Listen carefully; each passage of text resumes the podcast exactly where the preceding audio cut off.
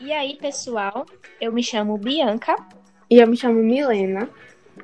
E nós somos alunas da Universidade de Pernambuco, do campus Mata Norte. E hoje a gente vai falar um pouco acerca da importância de um ensino de ciências crítico e transformador. Esse trabalho foi direcionado pela professora Ana Neto na disciplina de Prática Pedagógica 1. E aí, Milena, o que, é que você pode trazer para a gente, né, logo de início, é, o que seria esse ensino de ciências? Bom, nós podemos dizer que ciências é uma disciplina escolar, né? Onde se tem como objetivo o aprimoramento de conhecimento dos professores e, em especial, dos alunos. Uhum. O termo ciências se refere às áreas de conhecimento, como ciências naturais e suas tecnologias, que tem como parte de estudo as ciências biológicas, por exemplo, que por sua vez é uma área mais específica. Sabendo disso, a gente pode continuar esse diálogo, né, com a seguinte questão: qual o atual ensino de ciências nas escolas? Nossa, verdade. Essa pergunta ela é, é muito intrigante, né, pra gente, assim. E, rapaz, eu acredito que o atual ensino, é, ele foca em questões com resoluções já pré-estabelecidas, sem que haja uma estimulação acima do pensamento, ativa, né, na realidade, do pensamento do indivíduo. Uma vez que ele já vai ter ali para ele respostas prontas, usando de cálculos predispostos por alguém. Então, dessa forma, né, a, maneira como com que se trabalha o ensino de ciências nos dias atuais, ela é considerada vã, quando na realidade já deveria ser o estopim para a formação de seres críticos, com pensamentos e ideias inovadoras. Então, eu estou de acordo com o professor e mestre André Luiz, quando ele fala que o atual ensino não dá asas ao aluno. Pelo contrário, ele desestimula a sua criatividade ao tentar consolidá-lo, consolidar né, o aluno em algo já pré-estabelecido.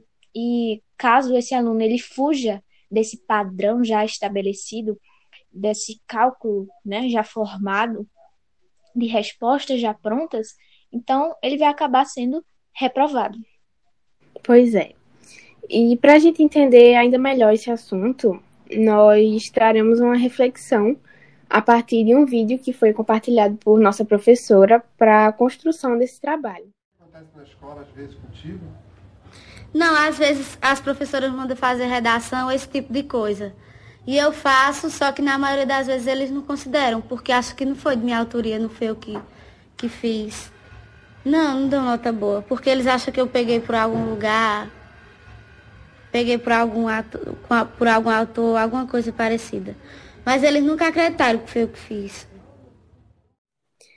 Diante do conceito abordado no vídeo, nós temos como exemplo para essa compreensão o seguinte: se o professor exercer uma certa atividade com seus alunos e eles por si só desenvolverem uma teoria diferente da abordada na atividade, isso dá espaço para pensar e estabelecer novas visões e ideias sobre aquele assunto trabalhado, mas o professor ele precisa ter uma mente aberta para isso, para ele conseguir trabalhar isso com os alunos. Verdade, Milena, realmente. E até nesse sentido, né, do que você falou, a, a gente pode perceber no vídeo mesmo que uma das alunas ela foi além das ideias que a professora estabeleceu, né? Além das ideias do exercício proposto. Por quê? Porque ela exerceu a atividade de forma brilhante, brilhante. Tanto que a própria professora que deveria estimular o aluno, a aluna dela, né, no caso, ela duvidou da capacidade dessa aluna de conseguir fazer aquele, aquela atividade até mais além do que foi já proposto.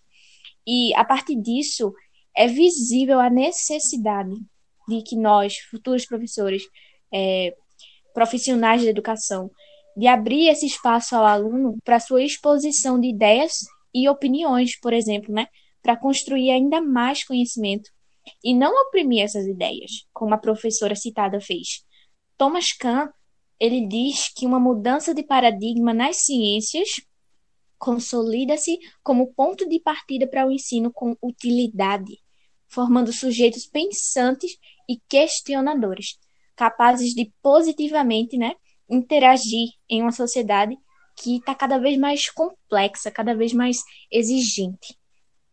Isso. E dessa maneira surgem aspectos que podem ser abordados em sala no ensino de ciências, trazendo outras dimensões ao conteúdo escolar, que conseguiriam conjugar de forma harmoniosa a dimensão conceptual da aprendizagem. E para isso, são considerados essenciais aspectos como a história da ciência, a divulgação científica e atividade experimental. Mas como? De que forma? Utilizando-se de conteúdos contextualizados com outras realidades do conhecimento, reunindo dimensões conceituais, científicas, históricas, econômicas, ideológicas, políticas, culturais, educacionais, entre outras. Verdade. E assim, só como um resumo, né, como uma explanação disso, é, como afirma Gasparin, se cada conteúdo deve ser analisado, compreendido e aprendido de forma dinâmica, faz-se necessário instituir novas formas de trabalho pedagógico para dar conta desse novo desafio. Como, por exemplo, o uso de atividade lúdica, atividades lúdicas, né, na verdade, para que desperte um maior interesse dos alunos. Mas o que, que acontece né, hoje? Qual é a visão que muitos têm ao se perguntar sobre o ensino de ciências? A gente percebe que hoje em dia, né, na realidade atual, a, é, dispõe de muitas pessoas ignorantes, infelizmente, ao que é ciências, em sua totalidade. E também em relação às suas predileções, como no caso das ciências naturais e suas tecnologias. Pois é. E sendo assim, a visão que muitos têm é de algo vão, como você disse, sem eficácia, meio engessado, né? E nessa realidade atual, tem uma disparidade enorme no que diz respeito a informações e tecnologias, porque hoje tudo é muito mais avançado. E nesse contexto, pode-se ter o pensamento de: ah, mas ciência não é exata? Não,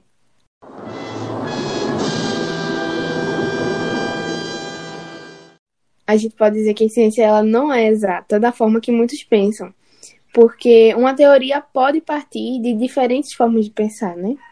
Exatamente, é aquela coisa de que é, a maioria né, dos alunos hoje em dia, e nem, nem, nem é culpa deles, né? Eles já esperam uma coisa já pronta, uma coisa já feita, né? Que só, só para passar para frente, para frente, né? Por assim dizer. E a gente deve considerar também que esse termo certo, né? Ele depende o quê? Da teoria que é trazida.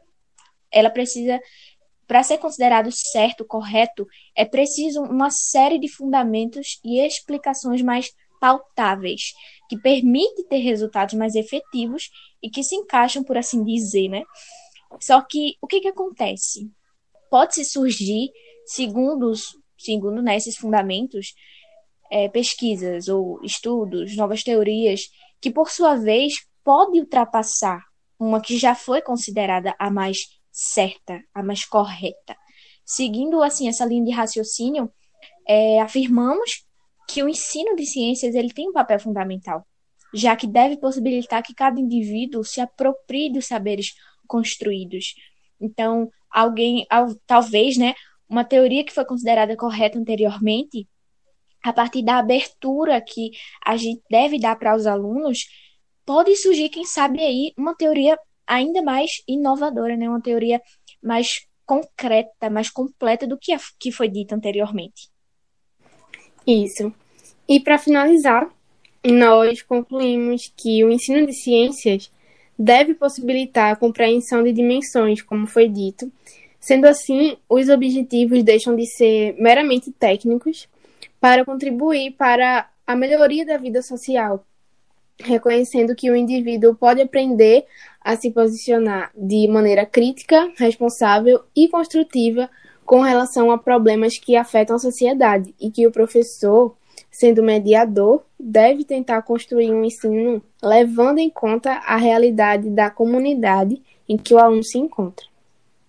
Exatamente. Afinal, o ensino de ciências, ele assume um papel importante na formação de cidadãos críticos e com consciência da importância da função no aperfeiçoamento individual e das relações sociais, né? Diferente do que muita gente pensa, é, o estudo, o ensino das ciências, ele também tem a ver com as ciências sociais, as ciências, as ciências humanas, né?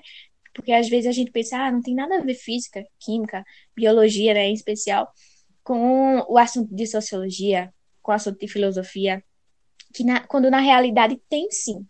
E, inclusive, os alunos, eles são futuros físicos, os futuros químicos, médicos, entre outros, né? Inclusive os próprios professores.